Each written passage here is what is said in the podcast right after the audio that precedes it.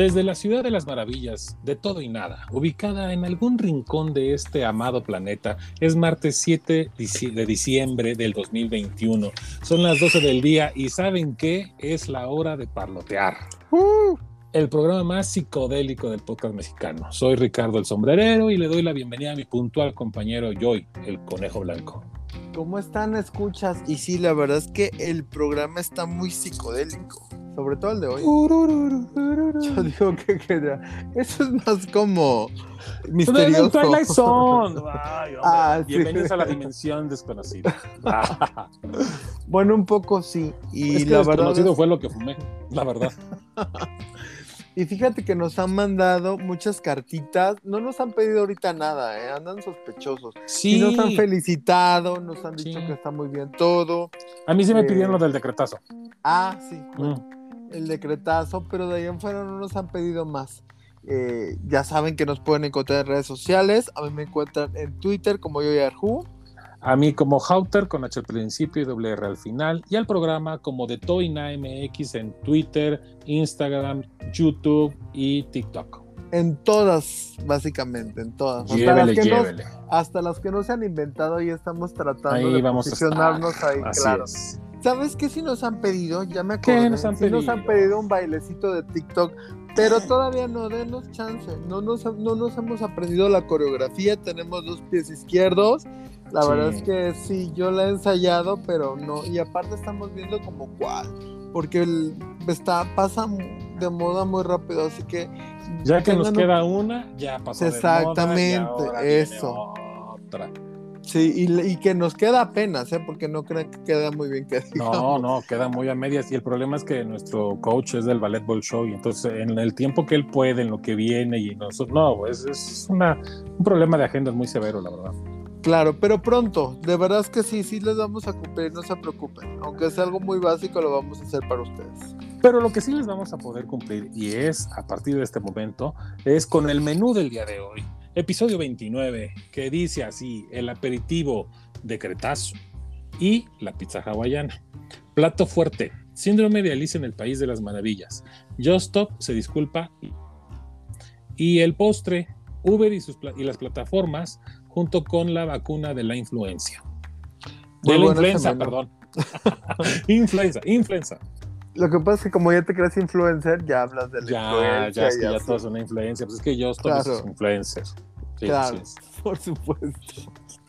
es. Entonces, pues mire, si tiene un ratito que esté con nosotros, no se va a aburrir. Así que este, hoy no va a estar tan cortito el programa, así que igual Ah, sí, por un porque, no- cafecito. porque nos han reclamado que programa que cortito. pinche programa piojo, que de tres pesos, que si ya no nos alcanza para la me- otra media hora, que, no, que la canción. Pues miren, los tiempos son caros, pero por ustedes ya pagamos un poquito más. Así es. Así que esto es de todo y nada. Comenzamos.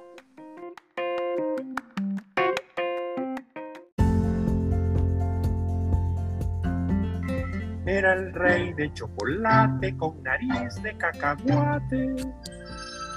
Y a pesar de ser tan dulce, tenía amargo el corazón.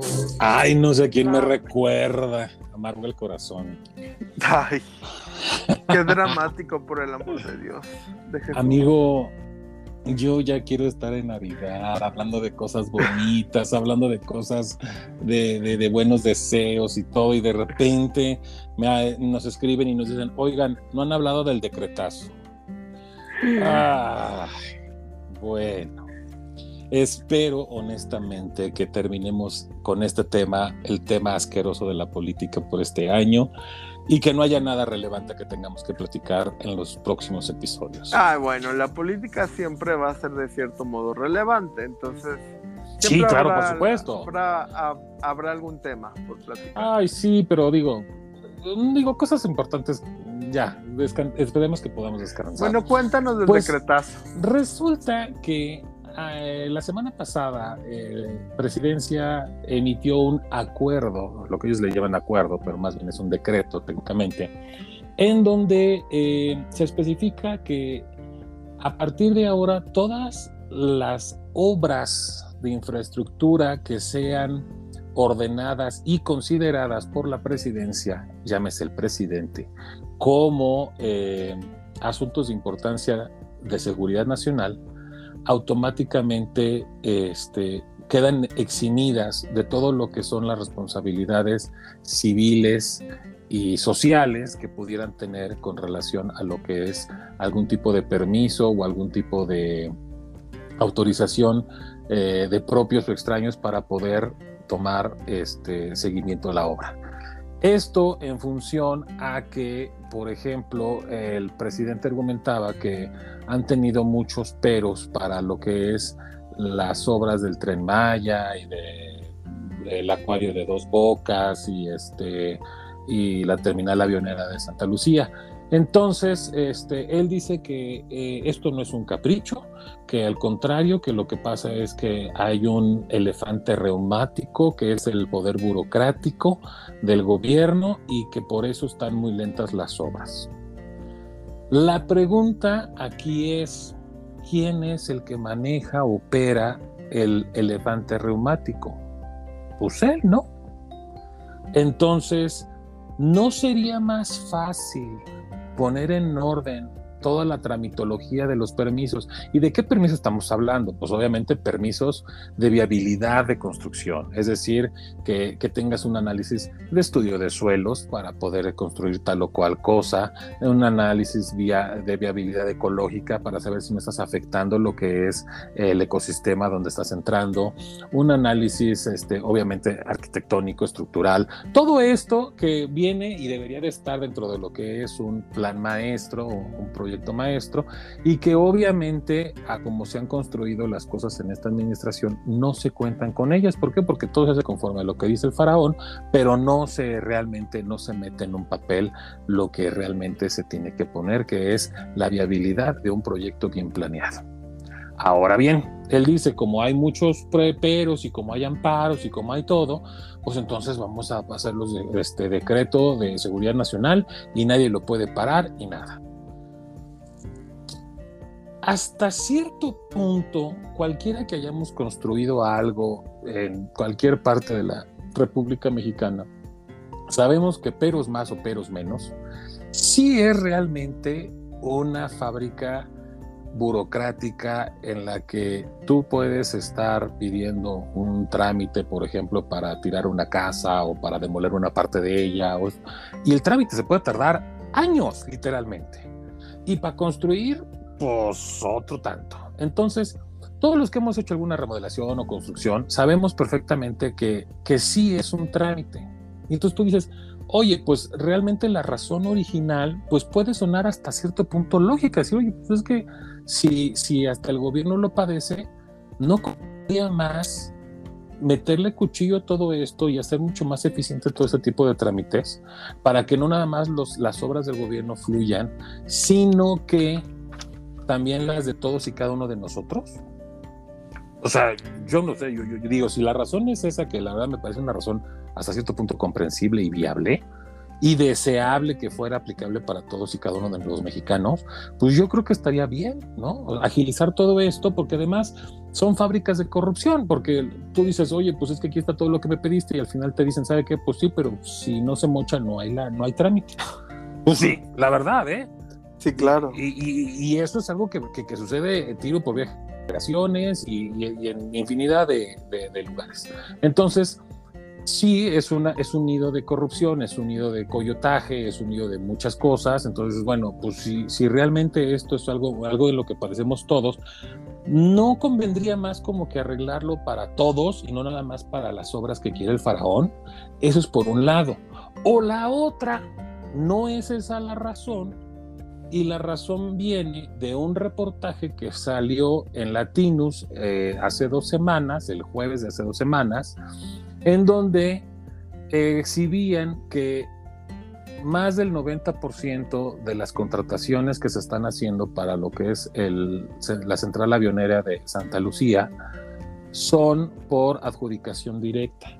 960 contratos que han sido por adjudicación directa o invitaciones restringidas a tres proveedores, en donde sacan información y te demuestran que, por ejemplo, el mayor proveedor no sé, de ciertas cosas de ferretería, es una ferretería así de una esquina, ¿sí me explico? O sea, una ferretería así chiquita, de, de, de, colonia, de barrio, es la que le está suministrando, es el mayor proveedor con no sé cuántos treinta y tantos millones de pesos para cuestiones del aeropuerto. Y una empresa que se dedicaba a alquilar inflables para fiestas es el que les renta la maquinaria. Entonces sale esto, obviamente, para una de las obras consentidas y curiosamente al lunes siguiente sale el decreto.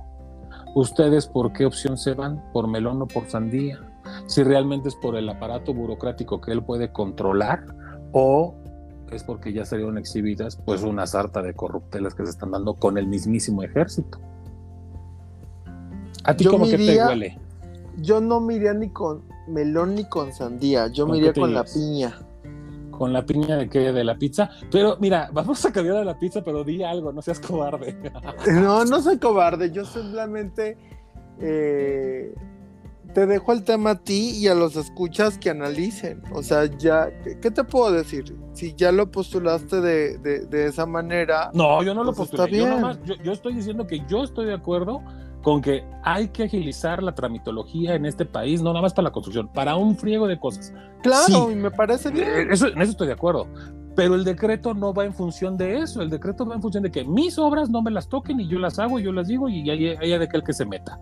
Y por el otro lado, toma en cuenta que, por ejemplo, hay, hay terrenos que no han sido vendidos, que no han podido ser eh, comprados porque están en litigio.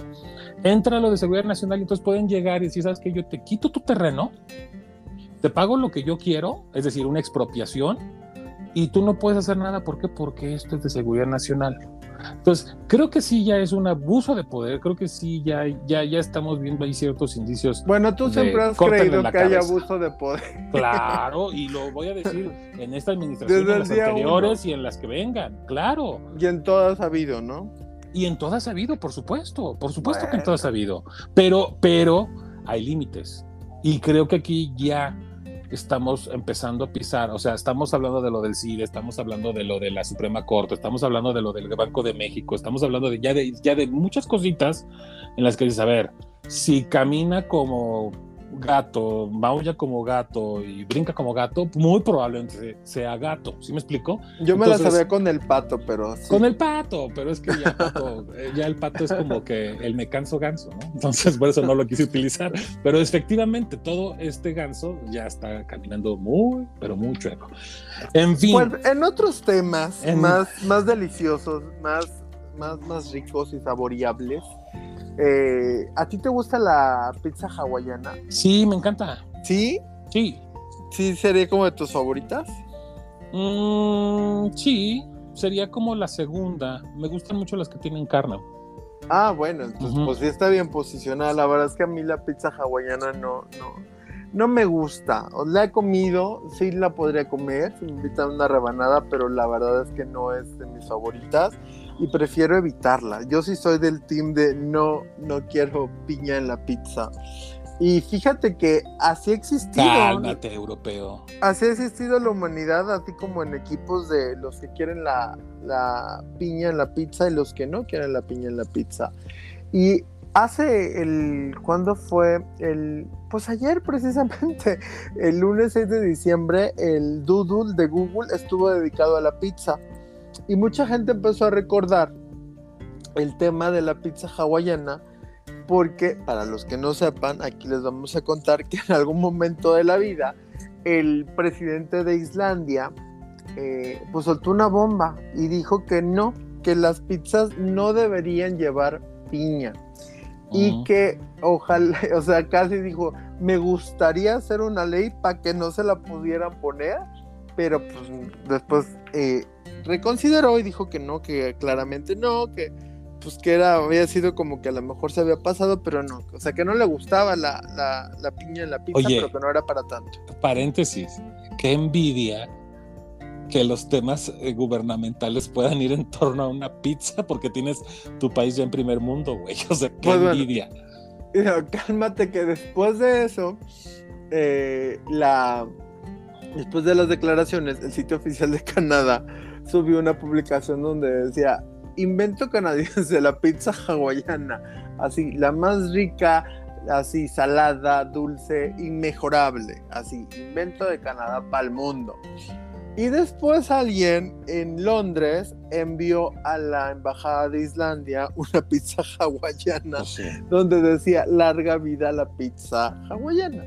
Pues yo soy de ese team, claro. Sí, y ya, y haz de cuenta que la embajada, pues no le quedó otra más que decir, ah, pues muchas gracias por la entrega de la pizza a los partidarios de la pizza, pues qué bueno, entendemos el mensaje, así como que ya, sí, ya, ya, ya supérenlo, ya no nos ataquen, porfa, por la pizza en la piña. Hay, hay dos influencers, bueno, les voy a decir así a, a- a- a reserva de que no tengo otra manera de cómo nombrarlos. Dos personas en las Son- redes que suben Sí, contenido. claro. Bueno, muy bien, tienes razón. Uno se llama Lord Banquetas. Ah, Lord Banquetas es un influencer. a mí me, a mí me cae bien, por eso dije, A mí pues, es también. Sí. Y el sí, otro yo- es, no sé cómo se llama, pero que supuestamente que la mitad son, o sea, que los dos una vez se juntaron, los dos son de origen italiano, pero que tienen este, parte de ascendencia suiza y bueno, estuvieron hablando y todo. E hicieron todo un show para este, hablar de la pizza hawaiana, justamente. Ahí se acabó mi gracia por ellos, porque Oh. bueno, todavía Lord Banquetas dijo que, ah, o sea, que no le encantaba el sabor, pero que pues, tampoco era como para morirse.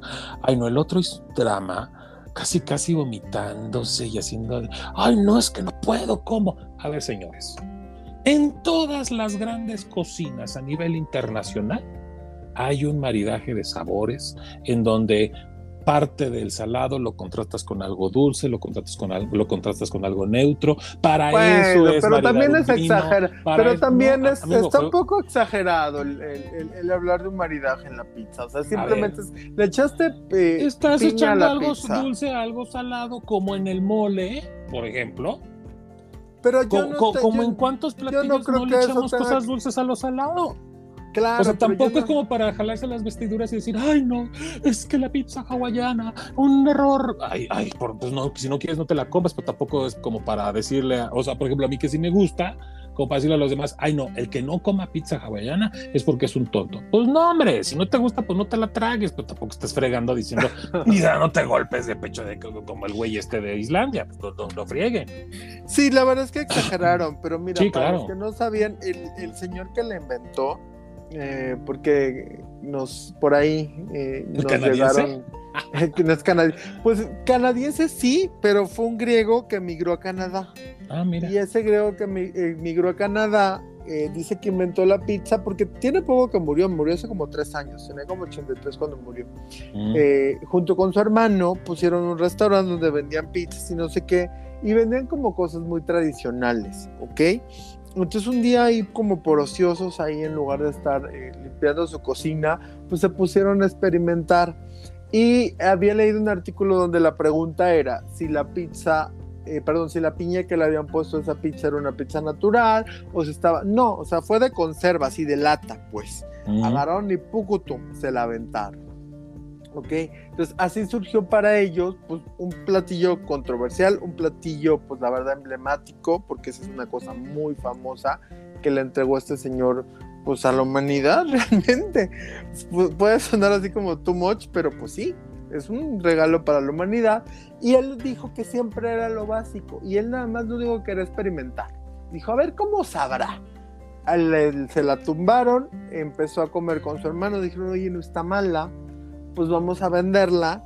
De Claro. repente así como, pues como tipo de medio estudio de mercado, que pues obviamente sabían ujú. que se llama estudio de mercado, sino que le empezaron a ofrecer a la gente que iba de, oye, ¿te, te gustaría una, una pizza con piña? Así como un ingrediente atrevido, extravagante. Sí, porque realmente para los países fríos la piña es muy exótica. Sí, sí, sí, sí, claro que sí. Y pues dijeron, ah, pues sí, dijeron, jalo, a ver, échamela. Y la fueron comiendo hasta que ya la pusieron en el menú. Así que básicamente no hay, no hay así como más que decir de, esto. Mucha gente lo quiso entrevistar, dio algunas entrevistas, no dio tantas, a lo mejor como la gente hubiera querido. Era reservado el señor, o más bien no quería estar en los reflectores, pero dice que sí fue una locura y mucha gente le llamaba para pues como comentarle su apoyo, brindarle el apoyo cuando fue lo del presidente de Islandia.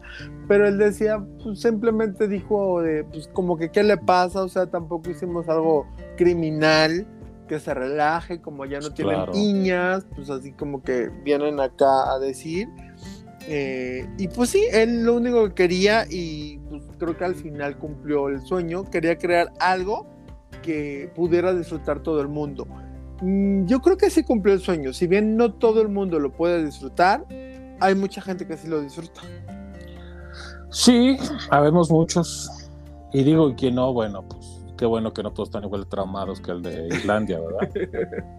pues bueno, saludos a la gente que no le guste la pizza con piña, que yo soy team de pizza sin piña, y saludos también a la gente que le guste la pizza con piña. Es correcto. Buen apetito.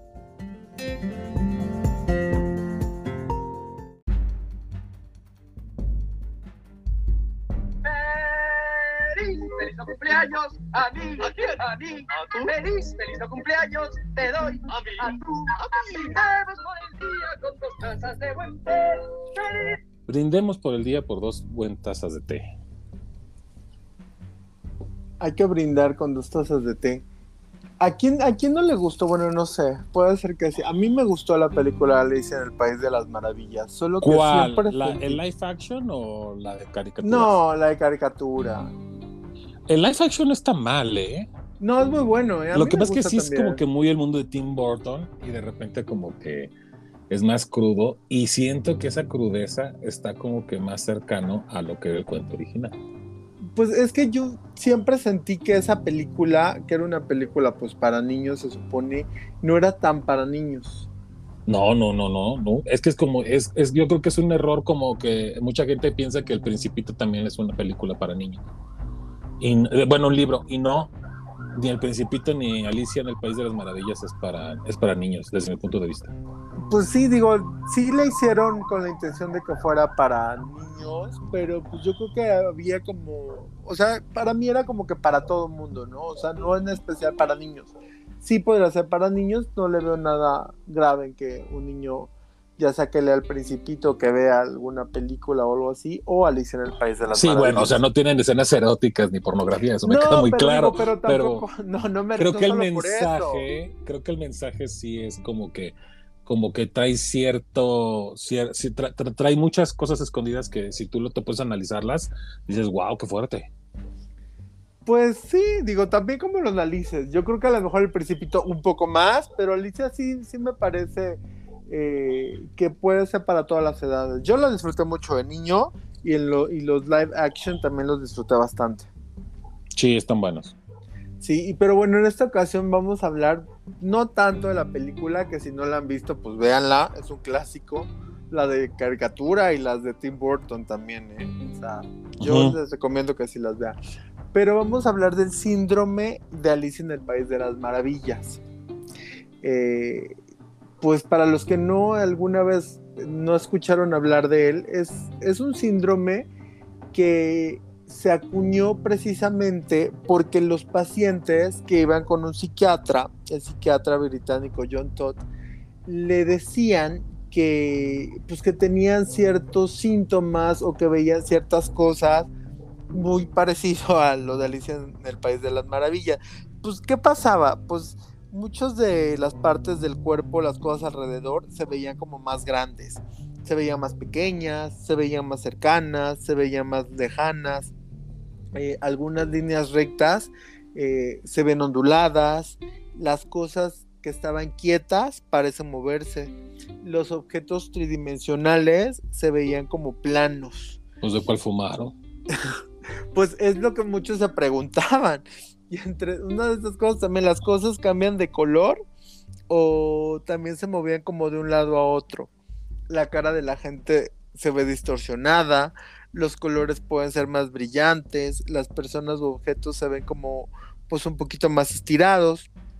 Eh, y todo esto es real. O sea, es gente que iba con este psiquiatra y le contaba todo esto. Entonces, pues él obviamente empezó a tomar nota y pues le puso el síndrome del país de las maravillas porque pues básicamente lo que le contaban, él sentía que era casi la película de Alicia en el País de las Maravillas. Algo que tenían en común los pacientes es que eh, esos pacientes que decían sentir todo esto sufrían de migraña y algunos sufrían de epilepsia. Pero hoy por hoy no pueden determinar que las personas con migraña solamente sean las del síndrome de Alicia en el País de las Maravillas o las personas con epilepsia. Realmente no hay tanto estudio todavía, o sea, se empezó apenas a estudiar, ya ves que todo lo que tiene que ver con ciencia y con estudios es bastante costoso. Eh, no todo el mundo quiere financiar. Eh, los médicos obviamente no están seguros de, la razón, o sea, ellos algunos dicen que si es a la gente que, que, tiene migraña le puede pasar, porque no a todo el mundo le pasa, o a la gente que tiene epilepsia también le puede pasar, pero no a todo el mundo le pasa. Entonces, es el común denominador, pero también se supo de gente que no tenía ni una ni otra y le pasaba. Entonces, como no hay, pues, ciencia cierta, como no es un síndrome, pues, por así decirlo, algo que te perjudique o que ponga en peligro tu salud, pues no se le ha metido el varo que debería metérsele, pues, para estudiar qué lo está ocasionando. Qué, raro, ¿no?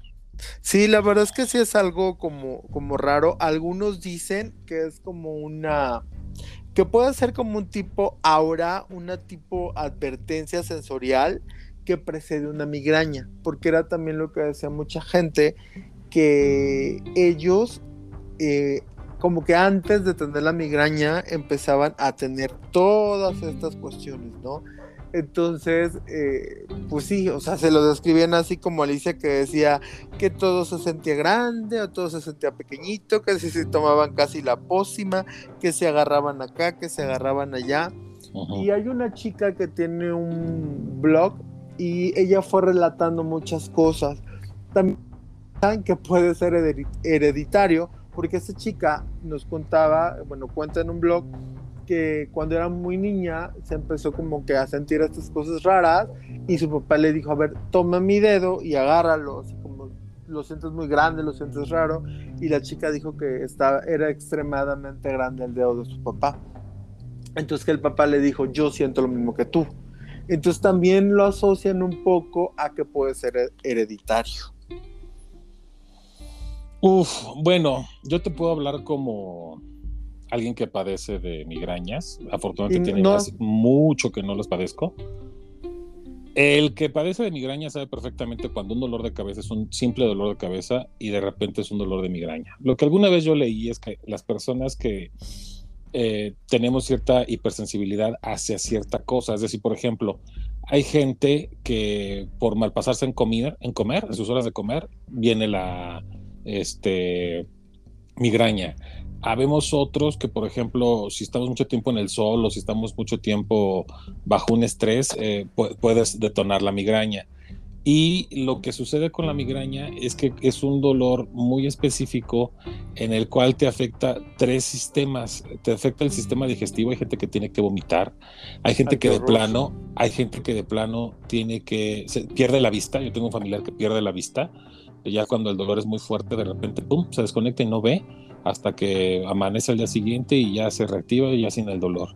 Y este, habemos otros que nos afectan lo que es el sistema este, cardiovascular, que de repente padecemos de arritmias por, por el dolor de la migraña. O sea, sí es, sí, o sea, sí, eh, sí creo que hay un tema genética en la que de repente varias personas de la familia lo padecemos, pero así como decir alguien que estuviera viendo alucinaciones o que estuviera viendo fallas, la verdad no, ¿eh? O sea, nunca te ha tocado, nunca tiene nadie ni en mi círculo cercano, no, no. No sé si realmente tenga algo que ver con la, con la migraña o, realmente, pues, por lo amplio de la, del espectro que abarca la enfermedad, pues, este, hay alguien a quien sí lo padezca, ¿no? Pero por lo que eh, describe lo que nos estás contando, pues, sí hay varias personas que lo ven. Sí estaría padre como verlo en algún momento, ¿no? Yo digo que si te drogas lo puedes llegar a ver y sin, la fatídica y sin la fatídica conclusión del dolor de cabeza de la migraña. Sin una migraña o epilepsia, ¿no? Pues es que no, porque la epilepsia realmente termina en ataque. O sea, la epilepsia es un exceso de electricidad en el cerebro, hasta donde yo sé. Entonces, sí, pero también la gente con epilepsia ah, sufre el síndrome de Alicia en el País de, de las Maravillas. Era, era, lo que te iba a decir, o sea, por ejemplo, lo que está, lo que yo estaba viendo, lo que yo estaba concluyendo era que es gente con una imaginación muy vívida, dirían algunos, ¿no? Porque, ¿sabes qué sucede? La, la epilepsia, este, cuando tu cerebro no puede canalizar ese exceso de, de, de, energía, pues termina generando corto, por decirlo de alguna manera, y este y, el tratamiento que, ah, bueno, y vienen los ataques, pero realmente el tratamiento que te dan es la, en la mayoría de los casos es la carbamazepina, que es, pues es un somnífero, básicamente.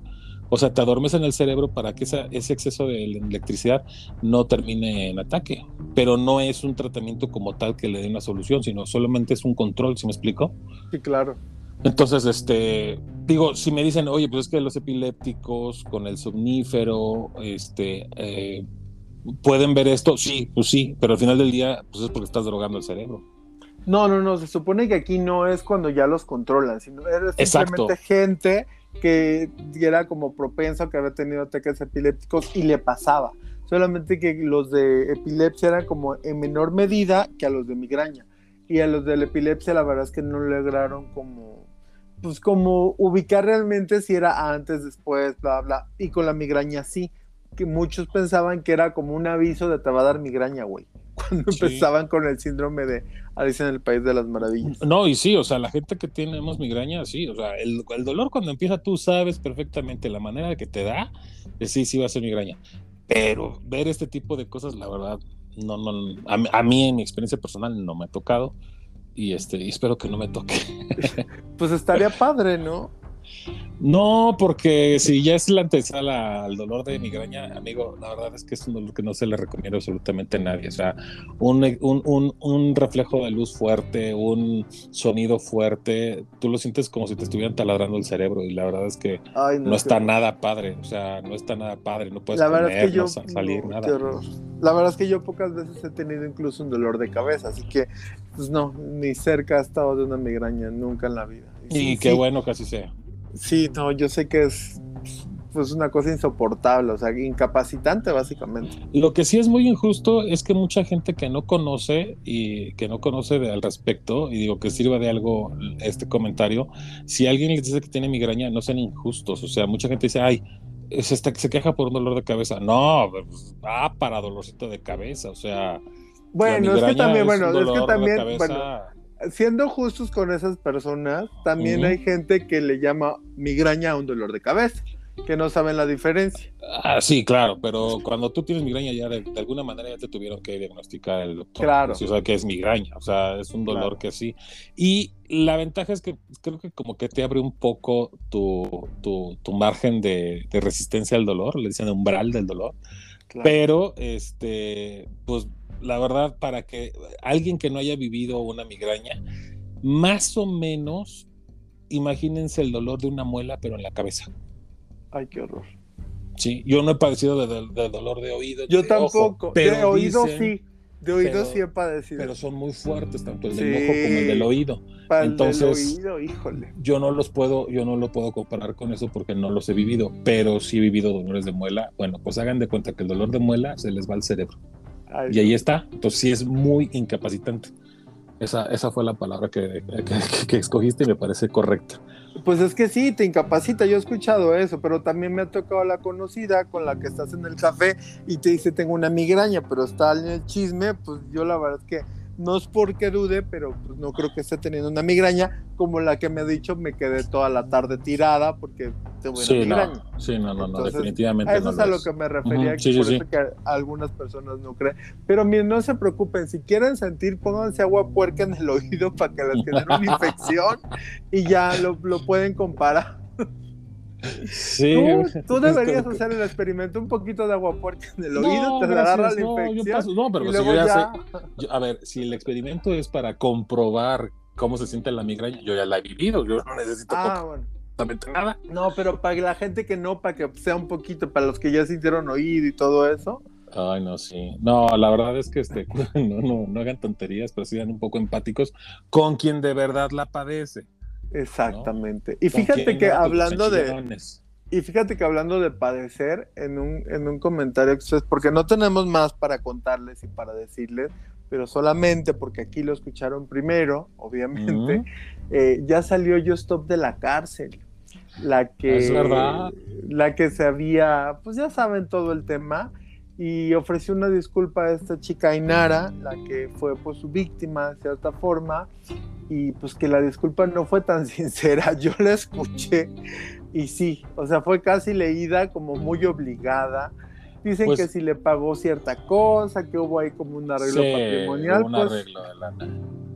pues, pues se lo merecía. ¿Para qué anda la otra ahí haciendo cosas que Se no debe? supone que, a ver, que una persona, yo lo que vi en los chismes fue que una chica que se encarga de ser grafóloga y de estudiar, Ajá, este, exacto. que dijo que sí, que sí era sincera. Este, Yo, yo leí lo opuesto, que ella dijo ¿Ah, que sí? no Pues- era sincera. Ah, pues Sí. entonces yo leí mal, yo creo, porque yo vi, o sea, a ver, ni me metí hasta a leer la nota, yo nomás vi así el encabezado y yo entendí que decía que sí le había parecido sincera. Bueno, Bueno, pues, Pues- hay, que abrir la, hay que abrir la pregunta para nuestros escuchas. ¿Qué, qué, qué, qué leyeron, qué vieron ellos? ¿Fue sincera o no fue sincera? Mándenos. en- exacto, a ver qué piensan, si, si ustedes le ofrecerían, el, si le aceptarían el- la disculpa a una persona con una disculpa así. Pues yo la le verdad es aceptaría, que pero el dinero, ¿no? la- la- yo creo que el- el- la disculpa básicamente venía sobrando. Eh, Mm. También coincido contigo. Yo creo que lo que realmente les interesó fue la lana y que realmente eh, se supone que la disculpa la tuvo que redactar, se la tuvo que enviar a la parte ofendida y la parte ofendida le iba a aceptar o le iba a hacer algunos cambios. Entonces, Ay, cuando esos cambios, este, pues ya no vienen de tu ronco pecho, pues yo creo que tampoco puedes sentir gran sinceridad, ¿no? Pues sí. Pero Eh, bueno, al pues final del día, con el, con el fin de no estar en la cárcel, bueno, pues por supuesto Pues sí, que claro. te, te Les escribo tres y, cartas, ¿no? y el billete, ¿no? Y, y- y- y- y digo, ya que estamos este, en, en esta recta final del año y, y en este cierre, pues el, de, temas que hemos hablado, bueno, ya sabemos que Britney está libre, ya sabemos que Justop también, y ya sabemos que el CIDE está en huelga porque TYH, ya, ya investigué, se dice TYH, el, el emisario del gobierno que mandaron para tomar el control del CIDE, pues sí lo terminó tomando. Este, se agandalló por completo la elección y ahorita los alumnos están en huelga y pues yo creo que con huelga sin huelga pues ya se logró lo que querían, que era nulificar al, al CIDE, ¿no? Pero bueno, pues fuerza con estos muchachos que en verdad están dando una buena batalla y ojalá que, que logren darle marcha atrás a esto, que yo la verdad lo veo muy complicado. Y hablando de cosas complicadas, amigo, ya se acabó la casa de papel. La casa de papel no la he visto, no me la cuentes. por No, me dices, ya, yo nunca se lo voy a contar. Bueno, Pero quiero decirles que sí, ya está en Netflix la última entrega. Son, creo que, no me acuerdo cuántos episodios. Bien, le dieron un buen giro, está buena. Mantuvieron el estilo, ¿eh? Me gustó. ya no me digas más, por favor. No, pero nomás le estoy diciendo para que se acuerden y para que la vean. Ok, claro. Así que, Apuntadísima. Este, pues, vayamos con otras cosas.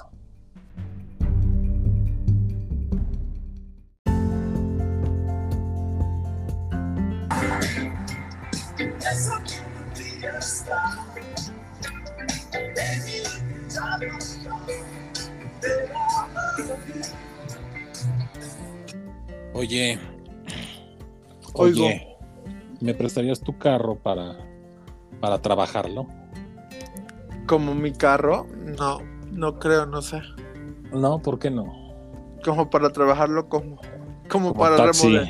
Ah, yo pensé que ibas a hacer como un, eso, como una, ¿cómo se llama? Cuando lo hacen tiene un nombre. No es remodelación, pero Ah, ¿una tuneada? una tuneada, ándale, como enchúlame Sí. el auto. Sí, ajá. No, no, aquí va a ser como te jodo tu auto, más o menos. y, y esto lo saco a colación porque fíjense que en la semana eh, pasada tuve ahí un agarrón en, en Twitter, de esos que te avientas cuando no tienes mucho que, que mucho que hacer y de repente no duermes y entonces O sea, andas en de Twitter- ocioso en Twitter. no, no, lo que pasa es que yo soy una persona que no duerme. Entonces, de repente, este, en vez de estar dando vueltas, pues mejor me pongo a ver y a siempre vas a encontrar un en hater Twitter. que va exactamente, ¿no? Pero a veces es divertido, porque la verdad es que ha habido, ha habido buenas cosas. Pero bueno, eso, será ma- material para otro, para otro tema y para otro programa. Fíjense que me topé con una serie de wannabis que estaban enojadísimos, pero enojadísimos. Que porque los carros, que las plataformas que específicamente estaban criticando a Uber, que, este, que, que ya no les daban agüita, que ya no les este, abrían la puerta, que, que, que, este, que no venían de saco y corbata los conductores, hasta que ya llegó el punto en el que le dije a uno de ellos, dije, bueno, pues ¿qué es lo que quieres? ¿Que te cortejen o, o que te transporten? O sea, no entiendo. Y, y, y lo digo por, por, lo siguiente, efectivamente Uber cuando llegó, pues vendía ese plus, ¿no? De decir, a ver, este, te abran la puerta, te dan agüita y bla, bla, bla. Te corté. Pero de repente, te- sí, supongo que sí, también te ¿Alguna, ¿alguna vez te cortejó un Uber? No, afortunadamente no, pero, pero No, a mí curioso es que tampoco. sí, sí había, sí había hasta acosadores, ¿no? Tanto de un lado como del otro. Claro. Y, y- y aquí el punto y a, y a lo que yo quiero llegar es justamente que yo creo que a México nos falta mucha cultura del emprendimiento y tanto del negocio. porque Me refiero estrictamente a que, no sé si sepan, pero Estados Unidos tiene un, un- un dicho, ¿no? Que dice, if you pay peanuts, you get monkeys. Si tú pagas cacahuates, tú tienes monos, ¿no? Changos o como lo quieren decir. Y, y esto yo creo que va muy en relación a que hay gente que yo creo que no está viviendo una realidad. La realidad de las plataformas es que como todo en esta vida se chotearon y tristemente en México la competencia no se enfocó en lo que fue el servicio, sino en todo lo contrario. Eh, se enfocó en lo barato. Llegó Didi, llegó Beat, llegó no sé cuántas más, son las que se me vienen a la mente ahorita. Cabify. ya Cabify está que llegó y creo que hasta se fue. No, sí no sé. operando. ¿eh? Sí. Yo nunca me subí un Cabify, la Yo, verdad. yo sí, pero por algunas cosas que te que cuando compras con cierta tarjeta te, te llevan al aeropuerto. Mm, ya, Ahí ya. me enteré porque yo también pensaba que Cabify estaba muerto. Pues sí, realmente. Y entonces, la verdad, yo sí decía, bueno, a ver, señores este, y señoritas, o señoras, o lo que sea. O seños. O seños. eh, están pagando un banderazo de 25, 30 pesos. O sea, ¿qué esperan? O sea, ¿en verdad creen que por un viaje de dos cuadras les van a tener que regalar un agua? Pues ¿cuánto cuesta un agua? O sea, el, conductor, el conductor de Uber, y esto lo he estado preguntando, lo he estado haciendo mi tarea, el conductor se queda con un 30%, cuando mucho, de lo que se está cobrando. Y tienen que andar de pipa y guante para abrirles el, este, eh, la puerta a Lord o Lady Pioja. O sea, no, no, perdón, no. Hay muy mala gente que, por ejemplo, los... Bueno, me- pero hay Uber Black y hay. Eso y es a lo que yo iba. Tesla Beat. Eso es a lo que yo iba, justamente. Porque yo decía, me a ver, subí a un Tesla cuando estaban de promoción que ajá. valía casi que lo mismo que el normal y sí se bajó el chofer de pipa y guante a abrirme la puerta. Ok, No, es que- no es que a mí me gusta, aparte. producto Claro, estaba en promoción, claro. Por supuesto. Yo- yo y sí me visto. invitó el agüita. Ah, ok, claro, porque es un servicio premium. Sí. O sea, porque aunque te lo estaban dando en promoción en ese momento, no me era cortejó. obviamente, ah, qué bueno, ¿no? Pero, pero a lo que yo iba es, o sea, que, o sea, cuando tú pagas un servicio premium, y que fue lo que yo les dije, a ver, pues paguen el black, ¿no? Claro. O sea, si quieren un mejor servicio, un mejor auto y lo que sea, pues ¿por qué no pagan el black? Ay, no, pero es que antes, pues sí, mi rey, pero antes pagabas más, no seas juguetón. O sea, si quieres, si quieres pagar más, digo, si quieres un mejor servicio, pues paga por un mejor servicio, ¿no? La realidad es que se enfocó el mercado. eh, Yo estaba muy en contra de esto de lo del Uber, este, ¿cómo se llama? El Pullman, el que era, Ah, el que era pool, compartido. claro, claro. El sí, pool. sí, sí. ¿no? O sea, yo estaba muy en contra de eso porque decías, oye, en buena onda, es que aquí fregados van a subir. O sea, yo jamás pedí uno de esos. La verdad es que uso muy poco Uber. Y desde la pandemia menos, pero a, a lo que yo voy es, la verdad es que, por ejemplo, cuando sí llegué a usar mucho era en esas jocosas salidas nocturnas en las que dices, creo que no estoy tan bien para manejar, creo que mejor voy a Claro. Uber. Y dices, es baratísimo, porque te salía más barato el Uber que el taxi. Y con la Sí. seguridad de que si no traes efectivo, no te van a mentar la madre, no te van a decir nada, te lo cargan a tu tarjeta y punto, se acabó. O sea, yo la verdad creo que el, eh, Cabe el aclarar uso- que no, que no, que no estamos siendo patrocinados por No. Uber, pero cuando gusten, hola Uber, hola No, Didi, hola es- e- exacto, porque ahí viene la otra parte. Yo no estoy defendiendo las plataformas. Para mí la plataforma y sobre todo Uber se pasó de gandalla. ¿Sí? ¿Por qué? Porque estas plataformas llegaron invitando a dos personas a hacer negocios. Las personas que tenían ganas de trabajar y que no tenían los medios, pero sabían manejar. Y las personas que tenían un coche y que lo querían prestar para poder hacer negocio. Poco a poco, conforme fue creciendo la empresa, le dieron la patada a los socios este, propietarios, que eran los que tenían coches y que los daban a trabajar, porque ellos los quitaron de en medio, ya se hicieron de muy buena lana y entonces Uber, en contubernio con otras armadoras, empezaron a, a financiarle los carros uf, carísimos a los conductores. Pero su única condición es que fueran conductores que tuvieran tiempo y que dieran buenos resultados. Entonces, amarraban de por vida a los conductores. O sea, ahí, la verdad, se pasaron de listos con los O sea, conductores. tipo tienda de raya moderna. Pues sí, la verdad. La verdad es que sí, o sea, porque lejos de ayudar al crecimiento del conductor, lo estaban, lo están explotando. Literalmente, mucha gente que, que dijo, ay, bueno, ya no voy a tener que darle la cuenta al otro y voy a tener mi propio coche. Oye, pues para que te sea rentable, le tienes que dar en la madre a tu coche y que cuando lo termines de pagar, pues ya tienes que conseguirte otro porque ya no te sirve ni siquiera para poder cubrir el compromiso que tienes con la armadora y con Uber, ¿no? Eh, se, se- se hicieron, hicieron negocio con, con este, la telefonía, hicieron negocio con, con los coches, con los taxis y todo. Dices, bueno, estoy de acuerdo en el libre mercado, pero no estoy de acuerdo en que estén explotando a la gente. Entonces, por eso aquí, ahora sí que aquí llega la confirmación de que efectivamente no me está pagando ninguna aplicación. O sea, yo sí me enojo con las aplicaciones cuando yo siento que están, están jodiendo a, a la gente que de buena voluntad está partiéndose el lomo ahí. Y por el otro lado, Tesla y, y Bit, peor aún, porque ahora ellos te ofrecen que ellos te contratan como chofer. Entonces ellos ya se hicieron de flotilla, ya se hicieron de, de- de trabajadores prácticamente, y entonces lo que llegaron promoviendo que era como que el autoempleo y, y- y el emprendimiento y todo eso, pues burros, o sea, todo lo contrario, ahora le voltearon y la gente que no la hizo como conductor independiente, pues ahora se mete a trabajar ahí con ellos como chofer. ¿No? Entonces, ¿dónde quedó todo ese show y todo ese eh, speech de, de- de que tú emprende tu negocio y pon tu- tus recursos y todo? Pues nada, güey. O sea, ya que me diste lana, ya que me capitalicé, pues entonces ahora sí te doy. Eh, La gente guanabí defendiendo, ay, es que los Uberbit, bueno, pues di- digo, los Tesla, Tesla. Tesla, Bit- pero Bit los Tesla. Bit, los Ujú. Bit Tesla. Este, ay, es que, pues págalos. O sea, sí, ay, es que no llegan a Querétaro. Ay, es que no llegan. Ah, bueno, Ay, pues bueno, entonces, o sea, ¿qué, qué va a llegar sea, a Querétaro? ya quieren Perdón. todo, ya Saludos quieren a todo. Querétaro, pero pues Querétaro. No, es que Uber sí llega a Querétaro, pero estaban enojados Ah. porque, ay, es que queremos mejores carros. Bueno, pues paga un Black. claramente. O, O, o no sea, vivas en Querétaro.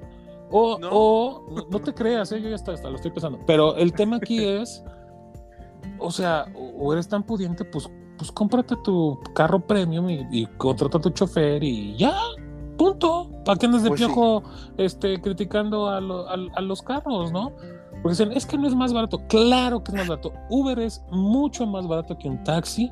Y si te vas por la seguridad, y si te vas por el pago con tarjeta, y si te vas por, por, por la cuestión esta de que puedes ir viendo la ruta y cambiarla, y esto, yo la verdad creo que es una muy buena herramienta. Sí. Lamento que se estén pasando de listos con los conductores, pero pues celebro que existan esto, porque la verdad yo sigo viendo los taxis cada vez más feos, más caros, más Más, caprichosos, no, más peligrosos. secuestradores, más violadores, Exacto, más todo. exacto. Entonces yo digo, la verdad, yo con taxis, la verdad sí no me meto. Este, y cuando me llevo a meter con algo, pues que sea con, con algo de plataforma. No conozco las otras, no conozco Bit, no conozco este Didi. lo tengo que decir sinceramente. A mí Didi me cayó muy gordo porque llegó anunciando eso. Ay, te subes y te cobramos cinco pesos. Yo dije, pues qué piojes, güey. O sea, si le estás, si le estás apostando a un esquema de negocio a, a piojo, pues vas a subir a pura gente pioja, la verdad. Fue lo que yo pensé, fue, fue lo que yo pensé, la verdad. Dije, Pero pues, aquí no hay clasismo. No, no aquí es clasismo. Estoy hablando de que las cosas tienen un costo y para que recibamos cosas de calidad tenemos que aprender que tenemos que pagar ese costo. Eso es a lo que yo estoy hablando. Y cuando yo hablo de piojo es Sí, pero justamente ellos, a ellos eso. llegaban con la parte de competir contra, con lo que ya estaba, ser la Pero compite barata. con servicio, compite con, compite con cosas de calidad y estoy de acuerdo. El público se va Pero por es el parte precio. de su estrategia. Sí, claro. Claro. pues es que también tienes que conocer a la gente. O sea, si aquí en. México les dices eh, menor precio, pues es lo que quieren. Y está bien. O sea, es, es la forma en los que, lo que ellos interactúan con el producto y es la forma en que ellos desarrollan esa relación comercial. Entonces, a Didi, pues sí, a lo mejor la campaña no te hizo mucha gracia a ti, pero mucha gente le gustó. Sí, claro, por supuesto. Tan es así que rebasó a Cabify fácilmente, rebasó Sí, a, a Bit. ¿Te acuerdas de Easy este- Taxi? Creo que esa sí ya ni existe. Eh, Pero es que esos eran taxis, taxis, taxis como tal. Sí, libres pero en que una se aplicación. a una aplicación, exacto. Ajá. Mexicana, ya por cierto. Pero que lamentablemente. sí ya pues, valió. como- pues es que sí, porque el público de taxi todavía está como que un poquito más. Bueno, este, pero un taxi en una aplicación con placas, con foto, pues me Sí, daría un, sí, un poquito no, más de, de hecho. De hecho, acuérdate que en el sexenio pasado con Mancera habían dicho que iban a ponerle tablets a los taxis Para que tú pudieras. No, pues no, fue un plan piloto y terminaron robándoles los mismos pasajeros a, a los conductores las tablets. Ay, no, qué horror. O sea, ese es Qué el barbaridad. problema. Ese es el problema, que la verdad sí estamos en un país muy juguetón. Sí, pues hablando de, de juegos y de países juguetones. ¿Cómo nos podemos cuidar cuando andamos juguetón, jugueteando? jugueteando. Pues mira, no sé de qué juegos hables, pero de la vacuna de la influenza es de lo que yo te puedo hablar. Pues de Eh, los ¿ya, te, ¿Ya te la pusiste este año?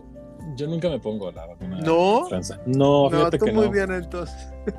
No, Fíjate le- que yo, yo sí me la he puesto en, en, en el trabajo y pues obviamente hasta en el metro me la ofrecieron en algún momento y yo sí me la empecé a poner y está como muy satanizada a veces porque me dicen, no, si te la pones te vas a enfermar terriblemente, así casi te vas a morir. Y Ajá. tuve las dos versiones, la verdad es que en algún momento que me la puse, yo quiero pensar que no fue eso, muchos me decían, ya ves, porque sí me enfermé como de gripe Ajá, sí. fuerte, pero pues una gripe fuerte, o sea, tampoco Ajá. algo tan dramático. Y la gente me dice, ya ves, por ponerte la vacuna, que no sé qué, yo por eso no me la pongo. Y otros, ot- la otra versión era, no, nada que ver, no le hagas caso a esa gente loca. Eh, y total, cada año me la he puesto, este año no me, no, no me la he puesto todavía, espero ya ponérmela pronto. Eh, pero hay muchos mitos y realidades que, la, que, que se han suscitado en torno a la vacuna y aquí en su podcast de confianza lo queremos ir aclarando. Una de las preguntas que hay es, ¿la vacuna es solo para niñas y niños? La respuesta es no. Siempre se asocia como que a niñas y a niños y a la infancia y a todo eso, pero no, todavía es para adultos. es para adultos, exactamente, y se pueden poner cada año, ¿ok?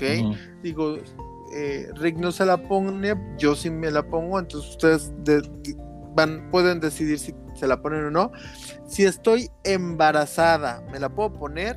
Sí, y no importa cuántos meses tenga. No, lo preocupante es que estuvieras no pasa nada. sí, no, no, yo la verdad es que no creo ya a mi edad, no. Sí, no, ya. Eh, y Se te la cae la matriz. Ándale. La influenza solo afecta a personas vulnerables. No. La vacuna, perdón, la, la influenza puede afectar a todo A mundo. Ajá, no, aquí no es de enfermedad de viejitos como estamos acostumbrados al coronavirus, que así le decían la enfermedad de los viejitos. No. Aquí le puede dar a todos por igual. Entonces, sí, por favor, hay que protegerse y la vacuna es gratuita, sí. Puedes ir a un centro de salud, luego hay estaciones del metro donde te la pueden poner. Sí hay prioridad para niños y para eh, las personas mayores porque se, son personas o Más es vulnerables. población vulnerable, exactamente. Entonces les dan como, como esas pues, franquicias, por así decirlo, personas vulnerables y les dan el, el privilegio de que puedan tener vacunas antes que los demás, pero no quiere decir que solo sean para ellos, no hay que confundir, Ah, ah, es ah, para ah. todo. Claro, a ver, por alusiones este, personales, exijo mi derecho de réplica nada más de rápido. Primera, yo no me pongo la vacuna, primera, porque yo prácticamente me inyecto jugo de naranja cada vez que puedo. O sea, yo consumo una cantidad de vitamina C muy grande y gracias, afortunadamente, nunca he tenido así un problema de, salvo una vez cada cinco años, bueno, pues sí me enfermo. Pero yo realmente casi no padezco de la gripe. Por otro lado, si una persona muy cercana a mí este, trabajaba en un hospital, se inyectaba constantemente su vacuna cada año y hubo un año, creo que fue el primero o el segundo, que terminándose de vacunar, le vino, bueno, pero la madre de todas las gripas. O sea, sí fue muy fuerte. Pasó, este, estuvo, creo que se la ponía, creo que se ponía en la versión francesa que le duraba para 3, 4 años, no sé, no, no recuerdo bien, no me hagan caso, no, no, no recuerdo bien. El punto es que igual, cuando vino el refuerzo fue exactamente lo mismo. Entonces, a partir de ahí, ella decidió decir, ¿sabes qué? Ya no me la va a poner. La verdad es que mejor prefiero llevármela con mis gripitas tranquilas cuando me lleguen a dar, que es muy rara vez también, y punto, se acabó. Yo lo que hago es una labor de, de este ¿cómo se dice? Profiláctica, o sea, consumo mucha vitamina C y la verdad es que no padezco tanto de gripe. Sin embargo, con esto quiero decir que aunque yo no lo hago, yo no estoy en contra de ninguna vacuna y al contrario, yo invito a que la persona que considere que lo requiera, pues que se, que se vacune de la manera más eficiente que pueda. Claro que sí, así que ya saben, vacúnense por favor.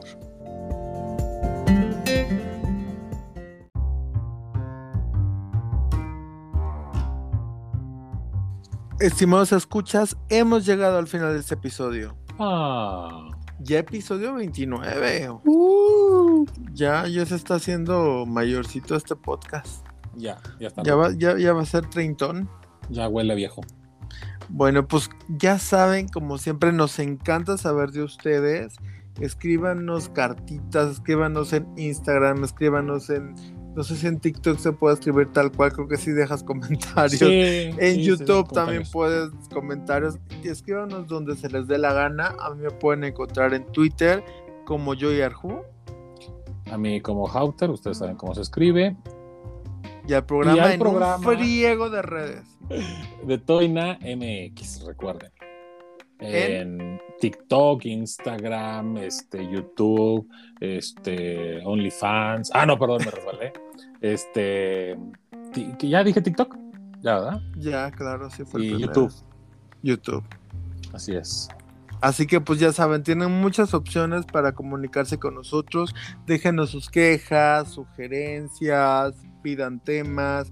Ya, ya, ya estuvo la complacencia del decretazo. Ahí Así está es. el decretazo.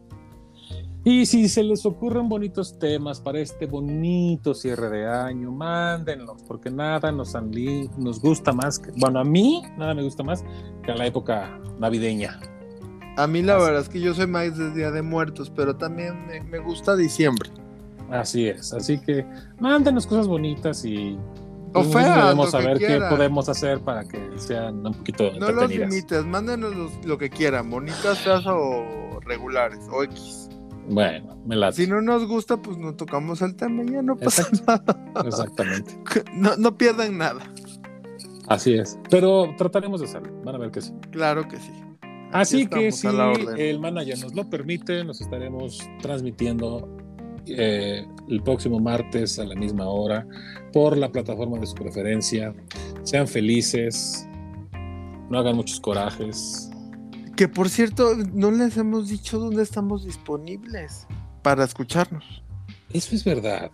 Estamos Sí. en Google Podcast. Google Podcast, ajá. que aquí quiero hacer una aclaración. Google, al igual que las demás, hace lo que se le da la gana. Entonces, de repente salimos el mismo día o de repente salimos hasta un día después. Ese es el que más se llega a tardar. Sí, Google también- Podcast es Sí, juguetón. es juguetón, juguetón. Este, pero eh, normalmente Spotify es el más puntual, que ese sí, normalmente estamos saliendo a las 12 del día en punto. Y, y Apple, Apple que últimamente me comentan que está saliendo muy puntual el programa también. Entonces, ah, ahí estamos. Este, todavía no terminamos nuestras negociaciones con Jeff Bezos, así que todavía no nos van a poder encontrar en otras plataformas, pero por el momento creo que las que tenemos están buenas y se y, Bonitas y baratas. bonitas y regaladas. Así que suscríbanse, invítenos, recomiéndenos a ver a, a alguien. Digo, si ustedes no nos quieren seguir, bueno, pues a lo mejor a alguien que sí le pueda gustar, pues ahí no sean gachos, móchense, ¿no? Claro que sí. Bueno, que sean felices. Abur. Nos vemos el próximo martes.